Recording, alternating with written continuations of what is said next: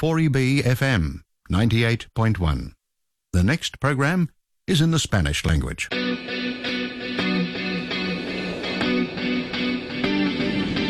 Estás escuchando Radio 4EB, Grupo Español. Bienvenido a tu programa mensual Español se escribe con ñ.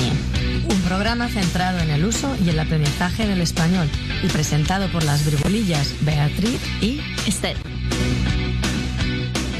Bienvenidos a todos en el mes de enero, nuestro tercer programa del mes.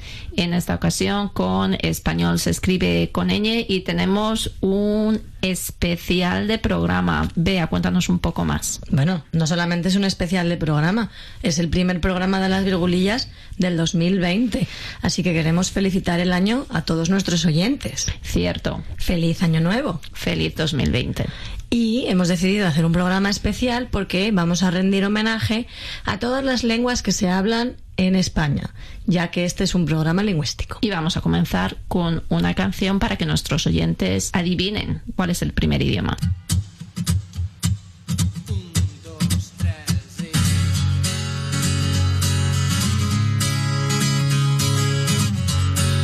mirant de veure el temps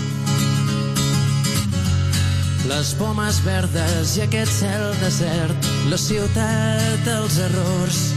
Avui és com un bosc tot ple de menta.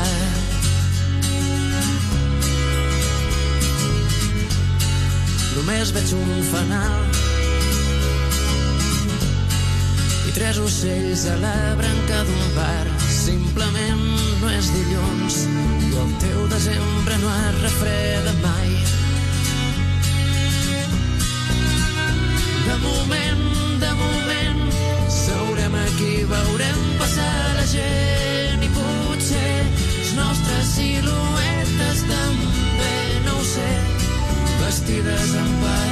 i un barret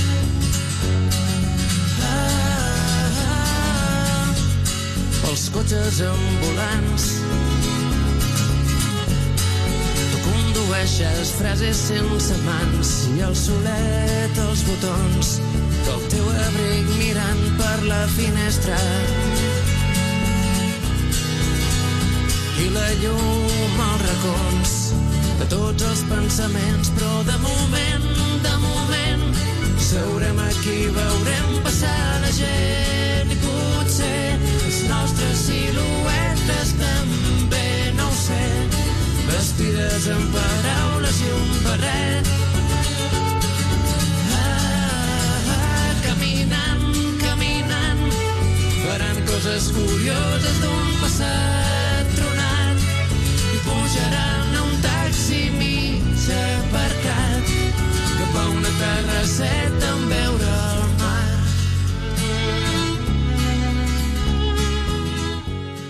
Bueno, pues como habréis podido adivinar, nuestra primera lengua es el catalán, que es fruto de la evolución del latín vulgar en el noreste de la península ibérica. Durante mucho tiempo se supuso que el catalán era una variedad dialectal del provenzal, más concretamente del lemosín. Hoy está demostrado que es una lengua románica derivada directamente del latín. En la primera mitad del siglo XII se hablaba en Cataluña, pero tras la reconquista llevada a cabo por Jaime I, llegó al Reino de Valencia y a las Islas Baleares. Y tenemos una entrevista muy especial que queremos compartir con vosotros. Para la sección de catalán contamos con la presencia de Sonia, que nos va a enseñar algunas palabras. Sonia, yo te voy a pedir que nos traduzcas, eh, que nos digas cómo se diga en catalán ciertas expresiones, ¿de acuerdo? Sí, muy bien, encantada. Hola. Hola. Buenas tardes. Bona tarda. ¿Cómo estás? Com estàs? ¿Y cuáles podrían ser posibles respuestas a cómo estás? Depende del estado de ánimo. Pues te puede decir molt bé cuando dices muy bien o molt malament cuando dices que no estás muy bien. Muy bien. Em, vamos a decir otras cositas muy básicas. Sí, Sí. no, No. por favor, Sisplau. disculpa o disculpe. Perdona'm. Gracias. Gràcies. De nada. De res. ¿Y qué es Mercedes? ¿No es gracias? O Mercés también, también puedes decir gracias o Mercés. Vale, lo habíais escuchado alguna vez. Eh, dinos, te, te he impresionado con mi catalán, ¿verdad? Dime, los días de las... No, los números, del 1 al 10. 0, 1, 2, 3, 4, 5, 6, 7, 8, 9, 10. Sí, muy bien. Voy tomando nota. Ahora vamos con los días de la semana. Dilluns, dimarts, dimecres, dijous, divendres, dissabte, diumenge. Eso sí que me he perdido, muy diferente. También queremos que nos enseñes alguna expresión catalana típica que en el resto de España, pues en el castellano no se parece para nada, ¿no? Algo que sea muy catalán. ¿Se te ocurre alguna? Sí, sí, me ocurren varias. Una de ellas que es muy típica, que la utilizamos muy a menudo, es Pagan San Pere canta. Y no me he enterado de nada. ¿Qué es eso? La traducción literal al español sería Pagando San Pere canta. ¿Y en qué contexto lo usarías? Lo utilizaríamos en el contexto es que cuando pones dinero por medio, las cosas se solucionan de una manera muchísimo más rápida, hemos hecho más, más fácil. Interesante, necesitamos más dinero por aquí. ¿Y alguna expresión más que se te ocurra, por favor? Sí, hay expresiones totalmente diferentes, como por ejemplo la expresión de ya por lugar que dirás, que la traducción al español pues no tendría ningún sentido, que sería que hay para alquilar sillas, que es cuando estás en una situación muy límite y dices, oh my gosh, ah, ya por lugar que dirás, ¿no? ¿Y sabes de dónde viene esa expresión? Eh, no, realmente no. Supongo que debe haber alguna detrás, pero no, no la sé. Pero se utiliza bastante, sí. Suele pasar, ¿verdad? Que decimos unas expresiones y no tenemos ni idea de, de, de dónde vienen. Más expresiones, por favor, Sonia. Ah, más expresiones. Ah, fe campana, por ejemplo, cuando vas a la universidad y no haces clase y te la faltas, dices vacha fe campana. Y creo que en el resto de España se dice diferente, ¿verdad? Pues sí, eh, yo, por ejemplo, en Madrid decimos hacer pellas. ¿También decís eso en Soria? No, no, nosotros no hacemos ni una ni la otra. Decimos que es hacer novillos. Y de hecho, la versión soriana es hacer toros. ¡Hala! Toros. Yo, novillos sí, también lo decimos en Madrid, aunque era como un poco más anticuados, pero lo de toros no lo había escuchado nunca. ¿Me estás llamando anticuada, virgulilla mía? Eh, vamos a continuar. Eh, otra expresión que se te ocurra, es muy interesante esto de las expresiones, ¿verdad? Eh, aprendes mucho y es cuando te das cuenta de que no solamente aprendiendo el básico vocabulario, sino estas expresiones eh, cuando uno demuestra ese dominio del lenguaje. A ver, Sonia, nos estás enseñando muchísimo, buenísima profesora, dinos otra expresión. A ver, otra expresión que utilizamos mucho, muy a menudo es això es campisha o campisha rollisca. Es cuando estás en una situación, por ejemplo, muy caótica, muy desordenada o una situación también muy límite, también lo decimos, ¿no? Això es campisha. Y la traducción al español, pues no sé exactamente si tiene traducción. Otra cosa que te queremos preguntar eh, es el tema de las tradiciones. Ahora acabamos de pasar las Navidades, ¿no? Y a mí me ha dicho un pajarito, yo he escuchado alguna vez que aquí, bueno, que en, en Cataluña hay unas tradiciones, pero que muy peculiares que no existen en el resto de España. Dinos un poquito más. A ver, es una tradición muy, muy catalana desde muchos, muchos años, que el día antes de Navidad, la noche del 24, no hacemos las grandes cenas, pero sí que hacemos la tradición que es uh, fe cagar al tío, es hacer cagar un tronco que el tronco se llama tío. Entonces, todos los niños, de acuerdo, se acogen un bastoncito y le, eh, le pegan unos golpecitos al, al tronco, que es un tronco que de hecho el día antes vas al bosque, lo vas a buscar, o sea, es, es- es- la tradición es larga, ¿eh? lo puedes hacer tan largo como quieras con los niños. Entonces, todos los regalos se ponen debajo de una manta, entonces los niños cuando cantan una canción, que ahora si quieres te la puedo decir cuál es. Entonces le dan unos golpencitos y si la canción la ha cantado bien y le ha dado unos golpencitos suavemente o de la manera que le tiene que dar, entonces el, el, sí, el tío caga, o sea, saca un regalito, que es el regalito, pequeño regalito, o sea, no son los regalos grandes de Navidad, son pequeños regalitos, ¿no? Entonces las canciones catalanas pueden ser muy largas, pero la que yo utilizo siempre en mi casa es más corta, que si quieres, ¿quieres que te la cante? Eso que es caga, tío, avellanes i turro, Si no cagas ya, garrotada, va. Es muy corta y lo que viene a decir es, tío, caga por favor, porque si no cagas ya te voy a dar una garrotada. Una garrotada es como un golpe de, de, de, de bastón, ¿no? Pobre tronco, ¿qué habrá hecho? ¿Qué es la parte más tradicional catalana de los belenes de Cataluña? Eh, quizás la figura más tradicional catalana es el caganer. O sea, el caganer es el, pues la traducción, imagino que al español debe ser el que caga. El cagador, entiendo. Sí, como lo decimos siempre en catalán, en castellano suena muy diferente. El cagador. Bueno, pues el cagador, pues es, entonces es una figurita que siempre veréis en un pesebre, que es el payés, típico payés catalán que va con la barretina, que es el gorrito rojo, que se llama barretina, y lo tenemos pues agachadito haciendo sus trabajos, ¿no? En, en el campo. Y entonces, bueno, pues es una manera, pues claro, como todo el mundo sabe, pues los desechos humanos sirven para para abonar las tierras, sí, sí, y así creo que de ahí viene la traducción, si no me equivoco. Y a mí siempre me ha picado una curiosidad. ¿Eso es una figura que todos los años, todos los años la compráis o, o se va cambiando o y, y cada año hay... A ver, yo imagino si tienes un pesebre y todos los años pones un nuevo caganera allí, habrá una montaña de, de figuras cagando, ¿no? ¿Qué hacéis? ¿Lo recicláis? ¿Lo dais? el- No sé, es Todos una... hacen amistad mientras están ahí. A ver, normalmente no tenemos más de un cagané, o sea, en, en la, en la tradición, en el pesebre típico catalán, pues hay todas las figuras navideñas y tenemos un cagané, o sea, cuando ya están las figuritas muy viejas y tal, entonces se renuevan y se compran nuevas, pero no hay una, o sea, el cagané no tiene una fecha de caducidad como ninguna fecha, y normalmente tenemos uno, o sea, no, no tenemos cuatro o cinco, pero sí que hay, claro, de muchos tipos y de muchos tamaños, ¿no? Pero sí, un cagané tiene que estar en un pesebre catalán siempre, Hablando más de tradiciones, háblanos un poquito también de tradiciones culinarias, eh, comidas que sean típicas de allí que quizás no existen en el resto de España. Sí, claro que sí. Mira, eh, el día de Navidad, nosotros en Cataluña celebramos prácticamente lo que es la comida, es el día de Navidad, no celebramos la Nochevieja.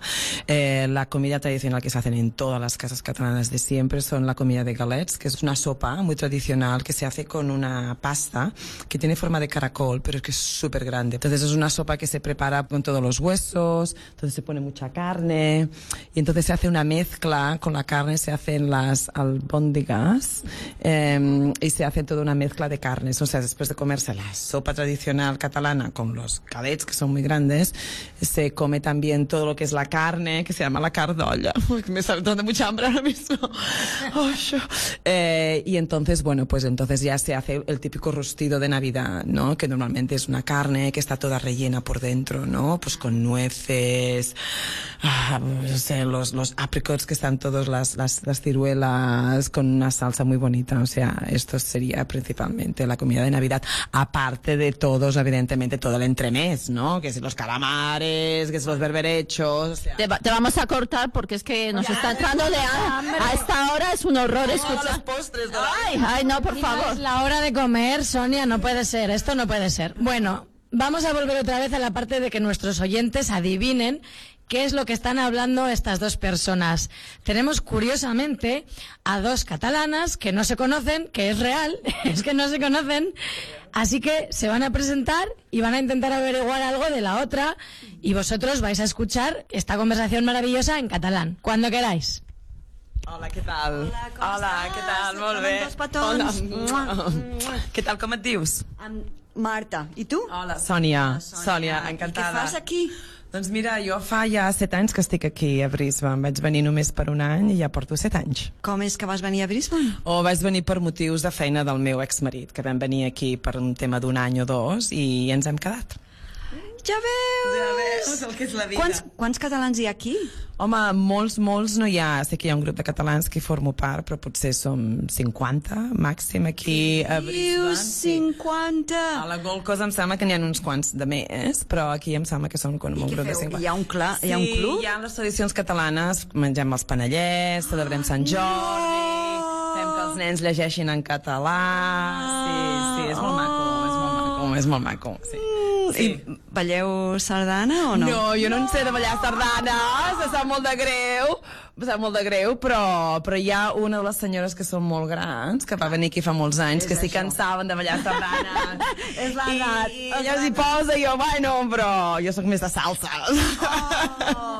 però m'encanta escoltar la sardana. I de petita anava a ballar, soc de Barcelona, d'on ets Ah, tu? jo també, de Barcelona. Ah, molt bé, bé, perfecte. Com, no anaves a la plaça Sant Jaume i tot això? Sí, sí, sí, ballar, sí, sí, no? sí. No, alguna vegada, alguna Port- vegada. Porta de l'Àngel. A l'Àngel, l'Àngel. Sí. sí. I tu què tal? Portes aquí molts anys? No, quatre. Quatre quatre anyets, no? ah, Quatre molt anys, bé. sí. I què tal? Em, bé, molt bé. El meu marit també és... Bueno, no. El meu marit és australià És australià, molt bé. i va decidir que volia tornar a casa.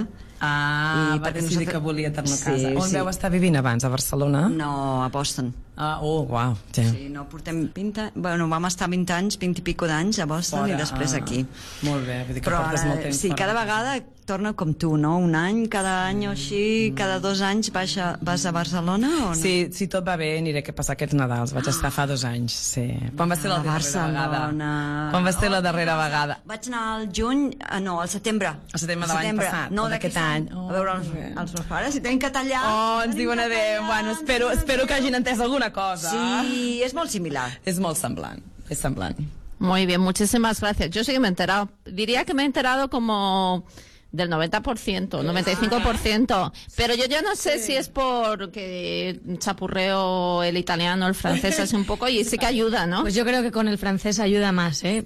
Yo igual me he costado un poco más que el 90%, a lo mejor diría un 80%. Pero se parece, se, se parece mucho. 80%, sí. Yo creo si que no pasa... hubiéramos preparado, hubiéramos utilizado palabras muy, muy catalanas, que os hubieras quedado muy despistadas. Pero el, el catalán del día a día es un catalán, pues, se, se parece mucho al italiano.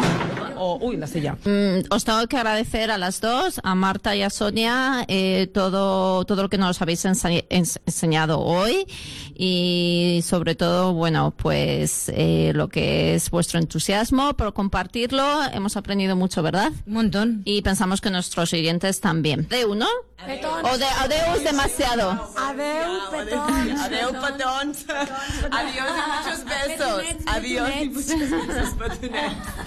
Mira cómo sabes de catalán, ¿eh? Oye, yo tenía un novio catalán. Ah, por eso sabía. Decía t'estimo i Hombre, esto sí que es bonito. ¿Eh? Lo estoy grabando para la posteridad. Para cerrar la aportación del catalán, vamos a recordar que al comienzo escuchamos una canción en catalán que se llama De Moment por el grupo Piaumont y ahora vamos a comenzar nuestro siguiente, nuestra siguiente lengua con una canción. La canción ya os va a dar una pista muy importante porque se llama Dancing Like a Galician y es de un grupo de chicas que se llama Ialma. Falsos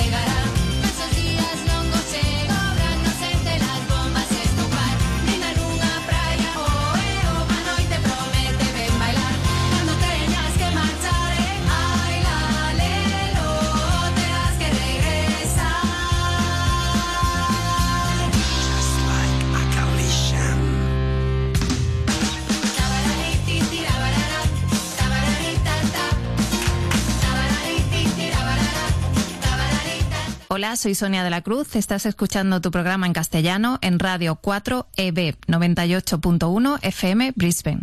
Qué movida es esta canción, ¿verdad, Esther? Sí, yo creo que si las Bangles se enteraran, vamos, las superan con creces las Yalma. Eh, bueno, yo voy a dar una pequeña descripción del gallego, que es una lengua galaico-portuguesa y es el resultado de la evolución del latín vulgar en el noroeste de la península. Los límites del gallego con el leonés resultan un poco confusos y su separación del portugués, consumada definitivamente en el siglo XV, no es absoluta, dado que se conservan rasgos comunes. Siempre hemos dicho que, que el gallego es muy similar al portugués y que cualquier persona que venga de Portugal puede, puede comprender el gallego perfectamente, ¿verdad? Sí, imagino, claro. Bueno, ahora hay que decir pues que el gallego se extiende a toda la región gallega, parte occidental de Asturias y algunas zonas de León y de Zamora. Aproximadamente 3 millones de personas hablan gallego. Y os dejamos con la entrevista. Tenemos con nosotros a Manu. Manu nos va a hablar primero un poquito en gallego para que todos los oyentes intenten descifrar lo que dice. Así que vamos a ello. ¿Estás listo? Sí. Pues cuéntanos un poquito sobre ti, Manu. Hola, moi boas, chámame Manuel. Levo en Australia, en Brisbane, dende 2012 vivindo. É unha aventura, todo ben ata o momento, disfrutando e poucos galegos hai por aquí de momento. Y dime, Manuel, yo creo que te he entendido casi todo. Cuando viniste desde Galicia, ¿qué cosas australianas, qué aspectos de la cultura o de la vida aquí te sorprendieron más? Cando cheguei aquí, había un montón de cousas completamente distintas das que temos en España en Galicia. A xente por exemplo, é completamente distinta a nós. Intentan axudar todo o tempo cunha sonrisa para todo. Despois, a maneira de vivir, o estilo de vivir, creo que é un bo estilo. Esa é a razón pola que moitos españoles chegamos aquí e non queremos voltar. E o sistema australiano, a maneira de vivir, o keep it easy, é algo que a todos nos gosta moito. E disfrutamos aquí moito, e ademais cun brau de máis de 9-10 meses o ano. Y tú vienes de una parte de España que es muy diferente en cuanto al clima, ¿verdad? Veño dunha parte do norte de, de España, noroeste, de Galicia, concreto Ourense, onde os invernos poden chegar ata menos 10 grados e braus ata 43, 44 grados. Entonces aquí en, en Brisbane, para min é sempre bravo os 12 meses do ano. A neve pode ser que bote un pouco de menos a neve aquí, que non se ve a neve moito por Brisbane, pero hai máis praia, máis días de praia, máis días de sol, e todo moi ben. ¿No hace demasiado calor para ti? Nunca fai moito calor aquí. Ah, eso es muy bueno. Muy interesante. Te vamos a hacer algunas preguntas porque uno de los objetivos de este programa también es que nuestros radioyentes sean capaces de aprender algunas palabras o frases en los idiomas que estamos tratando hoy. En este caso, ahora mismito, el gallego. Entonces, yo te voy a decir cosas en español para que tú nos las digas en gallego, ¿te parece? Está ben? Saludos. Hola. Hola, Buenos días. bons días, Buenas tardes. boas tardes, Buenas noches. boas noites. Dinos los números del 1 al 10. 1, 2, 3, 4, 5, 6, 7, 8, 9 E 10. Muy bien. Y cosas así simples como sí, no, por favor y gracias. Si, non, por favor, gracias ou graciñas. Hai alguna diferencia entre gracias e graciñas? Graciñas, como moitas palabras tamén en español ou en galego, cando se usa o diminutivo, significado de que se aprecia máis a persona por facela así. E en galego usamos un montón de palabras co sufixo iña para mostrar que hai máis conexión, máis proximidade do, co outro interlocutor. Cuáles son as máis usadas? Aparte de graciñes, graciñes, Hai un montón de palabras cando un está pedindo ou falando normal e usar os diminutivos non é que haxa palabras concretas pero hai un montón de calquer palabra para pedir calquera cousa pensar agora en algunha palabra así co sufixo iña A mí se me ha olvidado que me hablando en gallego otra vez. Digo, los radioyentes no lo sé, porque habíamos empezado a hablar en castellano, otra vez en, en gallego. Quizás van a poder comparar el grado de dificultad o no entre el castellano y el catalán, el castellano y el gallego. Y a mí me parece que el gallego quizás es el que se parezca más al español, pero quizás me esté equivocando. Otro, los días de la semana, por ejemplo. Os días da semana son tamén casi iguales, é luns, martes, miércoles, xoves, venres, sábado y domingo. ¿Y la fonética es muy diferente? ¿Tenéis muchas vocales, por ejemplo? Más que comparamos el inglés con el castellano, el inglés tiene muchas más vocales, ¿no? Sonidos vocálicos, no vocales en sí. ¿Y el gallego? ¿Tiene, ¿Tú sabes si tiene más sonidos que el castellano? En galego temos as mismas letras que en castelán, excepto non existe o Y o Y, so, palabras como rei cámbiase a Y por aí latina e despois as vocais en vez de ter cinco temos set a E e a O aí é aberta e o cerrada. Sí, pues más, más que nosotros. O sea, que no tenéis Y, es verdad, nunca me lo había planteado. Y tenéis muchas palabras con la X, ¿verdad? Sí, a X úsase moito, non é unha norma escrita, pero palabras que en castelán escríbense coa J, en galego normalmente a traducción é con X, como jamón, en galego é xamón, monja e monxa, pero non é unha regla exactamente like que todas as palabras en, en castelán con J van ser en galego con X. No todas, pero muchas o es al gusto del consumidor. Eh, ¿Uno opta con ponerla con X o con J o eso es algo establecido? A normativa nos temos unha Real Academia da Lengua de Galicia, pero tamén está últimamente moi politizada, entonces ao final depende de quen este o cargo do goberno. O mismo pasa cas hai moitas palabras que en castelán son masculino e en galego son femenino ao revés, palabras que en castelán son femenino, en galego son masculino. Eso es súper interesante. ¿Cuál es la que más quizás a un hablante del castellano que no sepa gallego le puede chocar? Una palabra que típicamente tú le asocies a que sea en femenino y vaya a ser en masculino, en gallego y al revés. ¿Se te ocurre alguna? Ah, palabras son ah, palabras de uso diario, pero por ejemplo, árbol en galego é árbore, pero en castelán é el árbol, en galego a árbore. Ao revés pasa con agua, que en galego é auga, é máis ou menos igual, pero en castelán é el agua, en galego é a auga.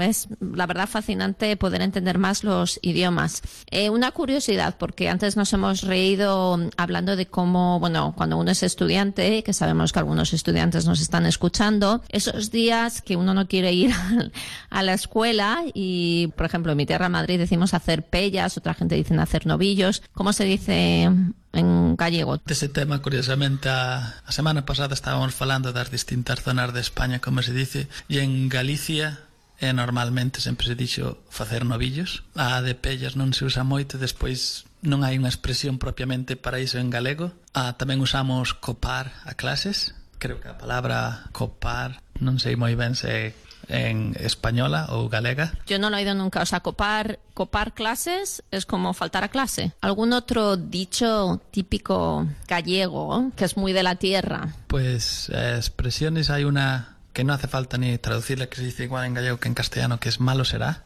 Normalmente se usa en gallego para dar ánimos al interlocutor, de decir que algo que es poco probable que pase, seguramente acaba pasando con un buen fin. Y es una expresión típica, típica de Galicia que en el resto de España nunca vas a escuchar el malo será. Cierto, yo no lo había escuchado y yo creo que me hubiera causado hasta confusión. Después hay otras expresiones ya cuando uno está enfadado con otra persona así, es lo mismo, no la hay que traducir ni nada, es mala chispa te coma. Creo que los, es, los oyentes español hablantes la entenderán perfectamente. No hay que traducirla, es denota que estás enfadado con el oyente y en vez si en español es más frecuente mandar a alguien a freír espárragos, en gallego decimos mala chispa te coma y el significado es exactamente el mismo. Muy curioso. ¿Es el gallego bastante similar en, todo, en toda Galicia o hay bastante diferencia de unas zonas o a, o a otras? El gallego, como creo que casi todos los idiomas está hay zonas diferenciadas depende de la parte en este caso de Galicia donde tú estés. Yo soy del interior y es un gallego como puede ser un poco más bruto hablando. Después por ejemplo la zona de Galicia del, de la costa del norte zona de la Coruña del Ferrol zona de la costa de la muerte es un gallego que se caracteriza cuando pronuncian la letra G en vez de pronunciar la letra G pronuncian con la letra J en vez de decir gato dicen jato eh, la zona de la costa de Pontevedra normalmente es un gallego que es la entonación es aún más melosa que el propio gallego. Dicen que los gallegos cuando hablamos parece que cantamos. La zona de la costa de Pontevedra, para mí, siendo un gallego parlante, gallego nativo, hablando con ellos te responden cualquier pregunta y parece que en vez de responder están preguntando otra vez. Es la entonación que le dan y después hay más zonas, pero a mí ya me cuesta de interior, como por ejemplo la provincia de Lugo de Ourense. Hay diferencias, pero son más difíciles de apreciar para un gallego hablante, gallego nativo como yo. Y para que nuestros oyentes también entiendan la situación, tú, por ejemplo, creciste hablando más en gallego, en castellano, los dos. Dinos un poquito para que, entendamos. Pues crecí hablando en casa con mis padres hablando, mis padres siempre hablaron gallego. Eh, mi familia, la que vive eh, en el pueblo, siempre habló gallego, como mi abuela. Y en la escuela, digo, eran otros tiempos. Tengo, de hecho, día de hoy amigos que estudiamos juntos y ellos siempre fueron castell eh, castellano hablantes. Y yo, desde pequeñito, fui gallego hablante. Y en la escuela, pues eran otros tiempos, hay amigos, misma clase, mitad de la clase hablaba en gallego, mitad de la clase hablaba en castellano y el profesor, dependiendo de dónde viniese, daba las clases en gallego o en castellano sin problema alguno. Siempre convivieron los dos idiomas, nunca hubo ningún problema, eran otros tiempos, otra manera de ser y digo, era bastante curioso, visto y con otra perspectiva. Y bueno, porque tú llevas ya unos añitos aquí, eh, ¿sabes cómo es la situación ahora mismo en cuanto a la enseñanza del gallego en Galicia? La situación ahora, por ejemplo, lo que es en zonas rurales, el 90%, por no decir que el 100% de los alumnos son gallego hablantes, pero en el momento que dejamos esas zonas rurales y nos vamos a las capitales de provincia, normalmente en la mayoría de las escuelas son castellano hablantes, la mayoría, y a día de hoy, en teoría, y porque los políticos presionan mucho y es 33% porque hay que repartir entre gallego, inglés y español, pero al final eso siempre queda a criterio de cada colegio y criterio de cada profesor. Muy interesante, pues te agradecemos mucho el tiempo que has pasado con nosotros. Yo he aprendido muchísimo. Me animo mucho a aprender un día en el futuro el gallego porque yo sé que tengo raíces por allí perdidas en Galicia. Y bueno, no sé si hay algo más que nos quisieras comentar pues os puedo invitar a visitar mi tierra cuando queráis y por comida creo que por marisco no será. Ay, sí, comida, casi se me olvida. Dinos, ¿hay algo que echas mucho de menos estando aquí? Seguramente el pulpo a la gallega, que es el plato típico eh, más concreto de la provincia de Ourense, donde están los mejores cocineros y después, por supuesto, esto es Brisbane, clima paradisiaco, pero no hay el mismo marisco que te, se puede uno encontrar en Galicia, pero por el resto todo muy bien aquí pues allí iremos, aunque sea solamente a comer marisco. Te agradecemos mucho tu tiempo y al haberte acercado hasta aquí para hablar con nosotros en gallego y sobre el gallego. Muchas gracias a vosotros y hasta otra. Qué interesante me ha parecido tu entrevista con Manu. Genial. Y ahora os vamos a dejar con una canción de nuestra siguiente lengua.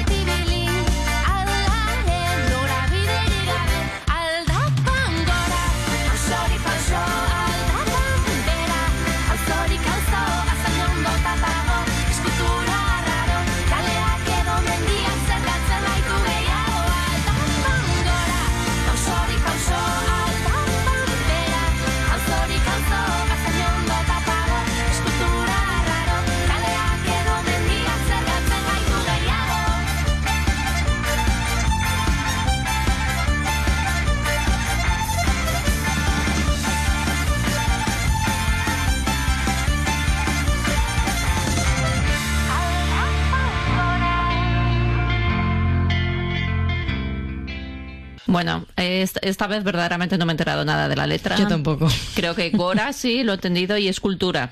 Pero escultura porque lo has visto en el vídeo, que lo estamos viendo en YouTube. Bueno, se puede hacer trampas. bueno, como quizás alguno de los oyentes, al no entender nada, ha podido adivinar, la siguiente lengua es el vasco o euskera que es una lengua no perteneciente a la familia de las lenguas indoeuropeas y se han aventurado muchísimas hipótesis sobre su origen. Una de las teorías es que se trata de una lengua perteneciente al grupo de las lenguas caucásicas, es decir, las lenguas habladas entre el territorio de Rusia y Turquía, explicando su presencia en la península ibérica por la emigración de pueblos de estas regiones, como unos 12 siglos antes de Cristo. Bueno, inde- independientemente de su origen, el vasco es una lengua que fue reduciendo su extensión por el, por el empuje del latín primero y del castellano después. Y bueno, los topónimos nos inclinan a creer que su extensión llegó hasta Burgos, La Rioja y parte de Navarra. Desde la protección autonómica, que reconoce al euskera como lengua oficial, esta lengua está en proceso de recuperación, yo creo que en gran proceso. Vamos a escuchar lo que nos tiene que decir nuestra siguiente entrevistada, que es la experta. Bueno, pues aquí tenemos a nuestra vasca de hoy, que es Nerea, y nos va a explicar un poquito qué hay que saber de este idioma tan maravilloso. Eh, hola Nerea, ¿cómo estás? Buenas, muy bien. Encantada de estar aquí. Muy bien, pues vamos a empezar con unas expresiones normales. Tú me vas a traducir eh, las, las frases típicas que no sabemos todos, ¿vale? Las- ¿Cómo se dice hola? Kaixo. ¿Cómo estás? Zer modu zaude? Uf, dímelo otra vez. Zer modu zaude. O Bien. a veces decimos ser modus. Ser modus, venga, va. Yo voy a aprender hoy un montón de euskera, ya veréis. Eh, sí, Bye. esa me la sé. No, Ez. a las respuestas de cómo estás, ¿qué le decimos? Bien, Ondo. muy bien. Oso ondo. El oso, ¿cómo está? ¿Has dicho? El... Oso hondo. Oso ondo. Y así, así, Hola nolan. ah, mal, muy mal. Gaizki, oso oso gaizki. Ahora me vas a decir cómo se dicen los días de la semana. Vale, empezamos por el lunes. Asterena, asteartea, asteazkena, osteguna, ostirala, larun batea eta igandea. Ya me he perdido cuando has cambiado de lastea. Vale, en, en euskera, astea es semana ah. y leena es primero. Es por eso que es el primer día de la semana, es aste leena, el primer día de la semana. Y luego el segundo, y luego el tercero, ¿y qué ha pasado con el cuarto? Ahí cambiamos a osteguna. El que Porque- estás el jueves, vamos, en medio como el jueves. Es básicamente, mira, no lo había pensado nunca, pero Pues puede mira, ser. jueves cambia. ¿Ves? Vale, ahora me vas a decir algunos colores. Venga. Em, Venga, eh, rosa. la rosa. Eso se parece ¡Ese es bastante. el mismo! ¡Me lo sé! Azul. Urdiña. Verde. Verdea. Ah, mira. Sí, ese es parecido. Pues ya tengo dos colores favoritos en euskera, entonces. Todo es práctica, ¿eh? Sí, sí. Todo es práctica. Amarillo. Oria. Naranja. Laranja. Marrón. Marroya. Rojo. Gorria. Mira, el rojo ya no, no tiene nada que ver. Negro. Belza. Y blanco. Zuria. Muy bien. Ahora me vas a decir... Que si a alguien le gusta el fútbol, la Real Sociedad eh, se suele conocer como los Churi Urdin. Y es porque Churi es Suría y Urdin es eh, azul. Y van vestidos de azul y blanco. Son los Churi Urdin. Muy bien, pues mira, un dato que no sabíamos. Bueno, ahora te voy a pedir que me digas un par de expresiones que son muy vascas. pues cuando nos saludamos, sobre todo cuando vamos al monte, que es muy la traducción allí es bastante grande, si nos saludamos con un epa. Epa. Epa. Y si hace mucho tiempo que no ves a la persona, es aspaldico, como hace tanto tiempo. Y luego nos preguntamos qué tal, que puede ser en plan selandana, selansaude, sermodús, y cuando nos despedimos gero arte, que es hasta luego, el típico agur.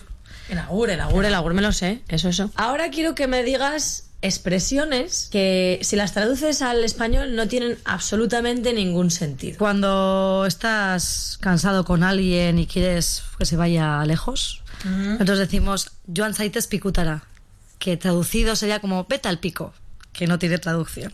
Vete al pico. Vete al pico. Joan Saites Picutara. Vale. A un pico que esté muy lejos. Y si el pico está aquí al lado, ¿qué? Eh, tenemos montes alrededor, bastante Montes, hay muchos montes. Vale, vale. Muy bien. Eh, alguna que tampoco tiene traducción es eh, cuando echamos leña al fuego. Eh, para nosotros es Iecidoan Sakurari Bustanean Sueman, que es algo así como al perro que se está escapando, prenderle fuego en la cola. Para que siga corriendo. Para que corra más rápido. La verdad que no sé, nunca se me había ocurrido. no, desde luego. Hasta que me lo has pedido nunca se me había ocurrido traducir estas frases.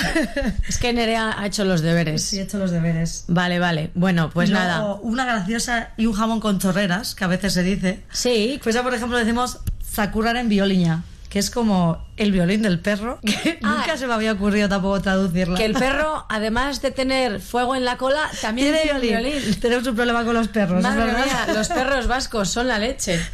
Vale, pues a partir de ahora voy a decir, sí, hombre, y el violín del perro. Cuando me pidan los estudiantes. Es que traducirlo es horrible. Pero espera, dímelo en vasco. Eh, en violiña. Sacurrar en violiña. Buah, ya verás. Voy a ser la profesora. muy bien. Voy a ser la mejor profesora del mundo. Me va a decir un niño, ¿puedo ir al baño? Sacurrir en violiña. Tú le dices que bye, bye, bye, sí, sí. Más cosas. Más frases. eh, cuando decimos mearse de la risa, eh, no lo traducimos literal. Decimos barres esteac bota, que es como de, de tanto que te ríes te salen hasta los intestinos. Ah, muy suave. O el echar cara o cruz, decimos busti a la leor bota, que es como echarlo a, a lo mojado o a lo seco. Algo raro también. Ajá. Sí, sí, esa también tiene un montón de sentido. Y, ah, la de poner los puntos sobre las IES, eh, nosotros lo traducimos burúa bibelarrien artean ezarri, que es algo así como poner la cabeza entre las dos orejas. y luego cuando decimos al mal día buena cara, decimos ogi gogorrari agin zorrotza, que es algo así al pan duro, eh, diente fino. Al pan duro, diente fino. Al Te iba a mal día, decir, al pan, al pan duro, pues hacemos migas. Pero no. A ese sí tiene más sentido. Como Sí. diente fino para poder morder, Morder el pan, duro. sí. Lo que pasa es que no se traducen tal cual. Ah, sí, ahí está el kit de la cuestión. Ahí está el kit, ahí está el clavo. Ordago ilcea. El clavo. Lo usamos muchos con estrellas. Cuando decimos de sol a sol, decimos izarretik izarrera, que es de estrella a estrella. Bueno, eso Pero es bueno, una un sueño. estrella, tiene sentido. Es. Y teníamos alguno también por ahí. Ah, sí, eh, cuando decimos bajar los humos, bajar los humos, es izarra kendu, que es quitar estrellas. Quitarle estrellas a alguien. Bájate, dice. a- tú le quitas las estrellas al que tiene los humos altos. Eso es. Qué graciosas estas expresiones, me encantan. Eh, ahora quiero que me cuentes alguna tradición, porque acaban de ser, de ser las fiestas de Navidad, acabamos de pasar nuestras Navidades, entonces quiero que me cuentes alguna tradición navideña que solo existe en el País Vasco. Mm, Vale, bueno, eh, nosotros no tenemos ni Santa Claus, ni Papá Noel. Bueno, ni... nosotros tampoco, eso es una tradición Sí, pero americana. bueno, mi familia es parte gallega y sí que es verdad que, que Sí, piden a sí Santa se usa. Claus. ¿Ah, sí? A Papá Noel, le piden a Papá Noel. ¿No le piden a los Reyes Magos? A los Reyes Magos también. Ah, o sea, que pero los piden a los dos. Muy bien, muy bien, muy inteligentes. Claro, claro. Nosotros pedimos al Olencero, que es el día de la noche del 24 al 25. ¿Al quién? Olencero. Olenchero. Olencero está Maridomingui. Olencero y Maridomingui. Maridomingui. Hasta entonces, hasta hace más bien poco era conocido el Olencero, pero luego por darle una referencia femenina, eh, también está Maridomingui, que también tiene una, tradición no tan conocida como el Olencero. A ver, cuéntanos sobre esta pareja. Básicamente, eh, bueno, no son parejas, son amigos. Ah, son amigos. son amigos. Y lo más conocido es eh, Olenchero y es un personaje, es un pueblerino que trabaja, se dedica al carbón vegetal. y entonces, pues, cada 24 baja de su caserío, del Baserri, eh, a dar regalos a los niños. Y es por eso que los colegios, que yo soy profesora, cuando a veces viene el olenchero, deja normalmente eh, rastros de carbón por las ventanas y, y por las puertas, por- porque se intenta lavar bien, pero no lo consigue. No lo consigue. No lo consigue. Tiene un montón de dinero para dar regalos a los niños, pero no se puede lavar bien. Claro, es que él viene con su saco del carbón. Que es el que trae el carbón. Eso es, si alguien se ha portado mal, trae el carbón. Entonces, Ah, o sea que el que te trae el carbón es vasco. ¡Anda! pues sí. mira, que yo no lo he conocido nunca. Yo siempre me portaba súper bien. Y luego tiene a María Domingui, que también se dedica también a repartir carbón. regalos, porque claro, Olenchero solo no puede. Y ¿Es el elfo? Es el elfo. no. María Domínguez es la elfa del olenchero. Tiene, tiene, la, tiene el mismo, la misma eh, importancia, pero, pero bueno, es verdad que hasta, enton- hasta hace unos años eh, más bien era conocido el olenchero. Pero ahora tenemos la figura también de María Domínguez. Muy bien. ¿Y qué hay que saber de este olenchero? ¿Cómo es el olenchero? ¿Cómo es? Bueno, ¿Qué lleva? eh, el olenchero, bueno, tenemos una canción Ah, sí. que te la Pues vas a traído. tener que cantarla. ¿Cantarla o te la pongo? Bueno, bueno, si quieres me la pones. sí, mejor, mejor. Venga. Pues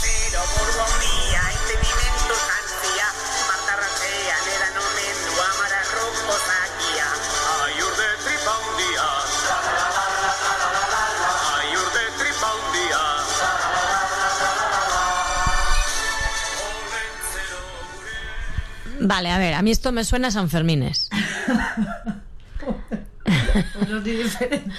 Pero la canción es la misma. No. 1 de enero, 2 de febrero, No, 3 no se de marzo, pero no. 4 de abril, 5 de mayo. ¿No? Puede su toque, es verdad. ¿Ves? Es exactamente el mismo tono. Sí, sí, es verdad. No lo había pensado hasta ahora, es verdad. Yo no me sé la letra, pero me sé el tono. O sea, Pues ahí la canción básicamente dice Olencero Buruandía, que es algo así como, en la traducción literal es Olencero Cabezón. Pero nosotros con Buruandía lo que queremos decir... eso es una buena descripción, ¿no? De la gente del país. ¿O no? Si un poco cabezones sí que somos. Pero eh, dice Olencero Buruandía, entendimentus hanchia, que para nosotros es que es alguien muy inteligente. Eso suena, eso suena a, a latín, ¿eh? Sí. Entendimentus. Eso eso lo he entendido. Mira, ¿Ves? pues quiere decir que es alguien muy, muy inteligente y luego dice en otra parte eh, tripa un día. Eso también es- me lo sé. La de la tripa también me lo sé. Le encanta comer, a Lorenzo le encanta comer, entonces pues tiene una barriga bastante decente. Ah, muy bien, muy bien. Y Pero es que necesitas sacar las fuerzas de algún sitio para llevar tanto carbón. Tal cual. Muy bien. Y luego la canción en otras partes pues explica cómo es él, que lleva siempre una pipa. Iba vestido de, de baserritarra, que es de caserito, el típico traje para los chicos de allí, para los chicos vascos. Y lleva siempre chapela, con barba, y bueno, pues con las abarcas, que son las típicas eh, zapatillas de, de allí. Muy bien. Más o menos así. ¿Y qué se come en las navidades en el país? Yo creo que no nos diferenciamos mucho eh, al resto de la península, pero pinchos siempre hay en la mesa, como entrantes. Eh, predomina mucho el pescado. Eh, so- nosotros sobre todo cocinamos mucho con bacalao y, y merluza. El bacalao al Claro, pil claro, con los productos del mar, obviamente. Y hacemos también eh, cocochas. Cocochas también eh, al pil pil o bacalao ajo arriero, que es como con pimientos o- y tomate, eh, sopa de pescado. Ponemos muchas veces, no sé si será también solo típico de allí o no. Y merluza la vasca, que suele llevar eh, la salsa verde con almejas. Sí. Y yo creo que sobre Ah, bueno, marmitaco. El marmitaco es un guiso de pescado que se suele poner sobre todo a las mediodías, no tanto a las noches, en la cena Nochebuena. En las comidas, En ¿no? las comidas. Eh, pero yo creo que sobre todo nos diferenciamos un poco más por los postres. El gosúa, que es, el- eso sí que es típico, además es de Vitoria. Típico de Ah, Vitoria. es que Nerea es de Vitoria. yo soy de Vitoria. Y, y bueno, el gosúa es eh, una capa de bizcocho borracho, crema, y luego por arriba lleva el azúcar quemado. Madre mía, esto Sí, tiene sí, una sí. pinta de estar delicioso con el hambre que tengo yo. Eh, desde luego que adelgazar no adelgazamos. y luego hay panchineta, que es como hojaldre relleno también de crema o de nata. Eh, pastel vasco, que es un pastel de almendra. Eh, pero bueno, sobre todo eso, el pescado y los postres. Muy bien, pues chica, me has dejado con unas ganas de irme a por un postre, que, que vamos a cerrar aquí la entrevista y nos vamos a ir las dos a intentar comer algo similar. Eh, yo sé decir es que ricasco. Eso regatic. Eso ya no. De nada. Sí me he imaginado lo que Muy era. bien, lo has hecho muy bien. y también voy a decir mi despedida. Agur. Agur. Muchas gracias, Nerea. Suri, a ti. Adiós. Adiós. Bueno, Esther, ¿qué te ha parecido? ¿Has aprendido algo de vasco? Bye. Bye. Bye. Mira cómo practica, cómo se nota que eres profesora de idiomas. Es que recasco. Muy bien, muy bien. ¿Seguimos? Venga, pues continuamos. ¿Nos quedan muchas? Eh, según cómo se mire, podríamos tener para dos programas. Ya, pues eso te iba a decir, que es que el programa se nos acaba en unos minutos. Sí.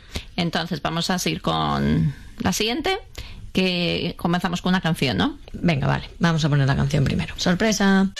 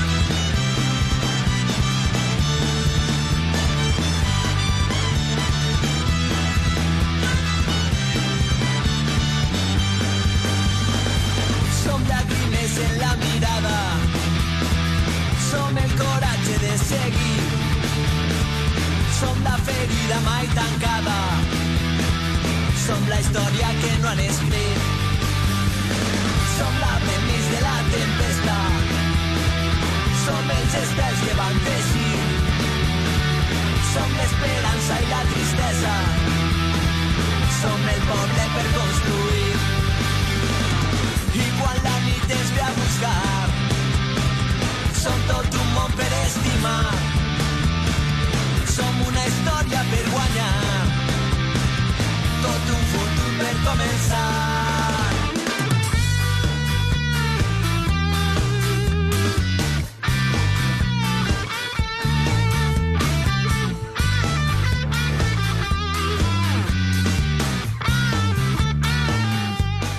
Estás escuchando tu programa en castellano cada domingo a las 2 de la tarde en Radio 4EB. Como habréis adivinado, nuestra última lengua es el valencià o el valenciano. Sí.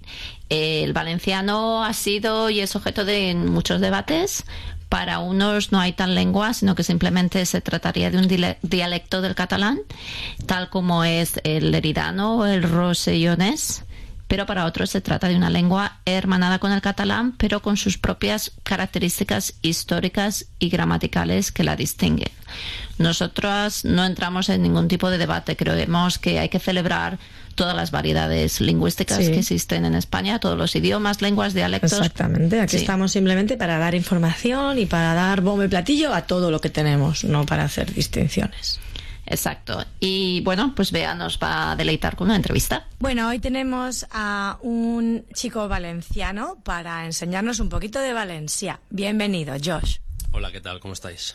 Muy bien, gracias. Vale, yo te voy a decir que me traduzcas unas cuantas cosas en valencià, ¿vale? Claro, sin problema. ¿Listo? Sí. Hola, Hola, ¿cómo estás? ¿cómo estás? ¿Dónde vives? On vius? Y las respuestas a cómo estás pueden ser muy bien, gracias. Molt bé, gràcies. Así, así. Aixina, aixina. Más o menos. Més o menos. Estoy fatal. Estic fatal. Vale, muy bien. Ahora tienes que contar del 1 al 10. 1, 2, 3, 4, 5, 6, 7, 8, 9 i 10. Venga, hasta el 4 lo tenía yo también. Vale, ahora me vas a decir los colores. Negro, Negre, rojo, roig, blanco, blanc, verde, verd, amarillo, groc, rosa. rosa, Ah, ese me lo sé yo también. Eh, naranja. taronja. Uy, qué difícil es ese. Y vamos a despedirnos. Hasta luego. Hasta luego. Hasta pronto. Fins pronte. Adiós. Adeu. Ah, ese me lo conozco también. Chao. Chao. Muy bien. Bueno, ahora te voy a preguntar si me puedes decir alguna frase típica o alguna expresión que tenéis en Valencia, pero que no se puede traducir literalmente al castellano porque no tiene ningún sentido. A ver, hay bastantes, pero hay algunas que mm, yo utilizaría más. Eh, por ejemplo, decimos una, las madres sobre todo, a taula y al llit al primer crit, que significa que a la, la mesa. a la mesa y a la cama a la primera llamada. Nunca hagas esperar a nadie para dormir Ni o para comer. para comer. Muy bien, muy bien. Y otra que mm, se, se dice cagar a mig cul, que es cagar a medio culo. No hagas cosas a mitad. O lo haces o no lo haces. Muy bien.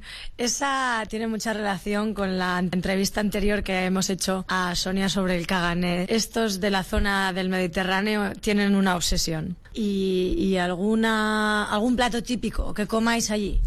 El puchero, que sería similar al, um, al cocido que hay por toda España, es bastante de- no diría que solo en Navidad, pero sí diría invierno. Pero sí que se come en Navidad. Y luego tenemos algunos dulces típicos, tipo eh, las fogasetas, fogasetes, que son un- una pasta hecha con um, harina y anís. Le ponemos un poquito de licor de anís valenciano y están de categoría. Anda. Bueno, pues a ver si nos traes, porque yo sé que te vas a España. Así que a ver si nos traes. A ver si me dejan los de aduanas. Muy bien. Ay, me he olvidado de decir el, eh, el típico turrón valenciano, de Alicante, para ser más exactos. Muy, muy eh, típico de Navidad. ¿El turrón es valenciano? Yo no sabía eso. Claro que sí, tenemos aparte naranjas otras cosas muy, muy buenas. Ah, bueno, es que como las naranjas son lo único que nos llega aquí.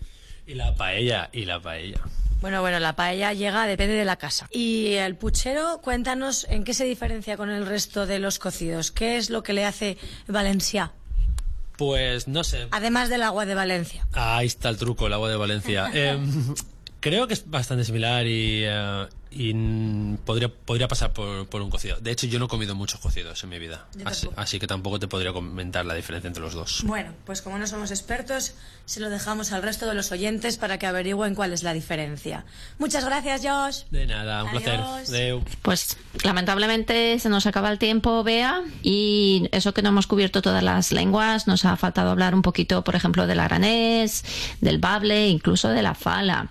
Otro día nos metemos con ello, pero eso sí, antes de despedirnos, queremos desear a todos los oyentes un feliz año y haciendo nuestros pinitos. Sí, vamos a intentar hacerlo en todos los idiomas de los que hemos hablado. Venga, voy a empezar con catalán. Bon any nou. Urte berrión en euskera. Feliz año nuevo en gallego y feliz año nuevo desde español se escribe con ñ a todos nuestros oyentes. Feliz 2020, ya que hemos estado hablando mucho de palabras, os dejamos con Paraules de Amor, cantada por Serrat y Pablo Alborán.